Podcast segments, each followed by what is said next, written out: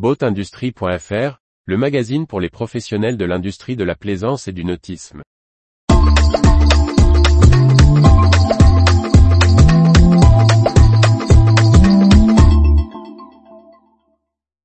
Vie du nautisme, Gujan-Mestras, les Canalous, Grand Pavois, PYRE accent aigu. Par Briag Merlet. Ça bouge dans l'industrie nautique. Retour sur les dernières nouvelles des professionnels de la plaisance. Les brèves du 12 mai 2023. Les travaux du port de plaisance de la Passerelle, à Gujan-Mestras, menés par le syndicat mixte des ports du bassin d'Arcachon, SMPBA sont officiellement terminés.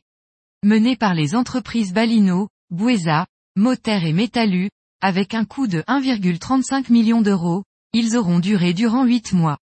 Le port de la passerelle dispose 74 nouveaux emplacements sur ponton avec catways. Pour l'édition 2023, le Salon nautique du Grand Pavois poursuit sa collaboration avec EDF sur la transition de la plaisance.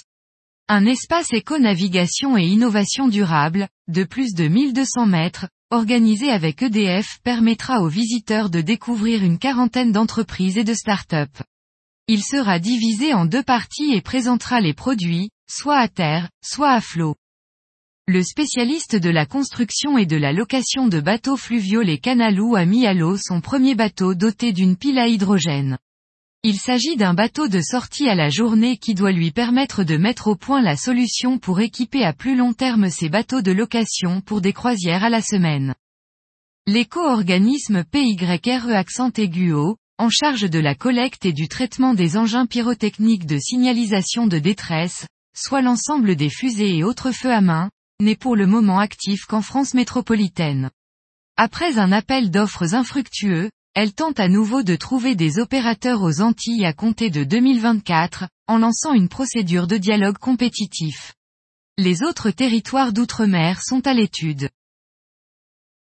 Retrouvez toute l'actualité pour les professionnels de l'industrie de la plaisance sur le site boatindustrie.fr et n'oubliez pas de laisser 5 étoiles sur votre plateforme de podcast.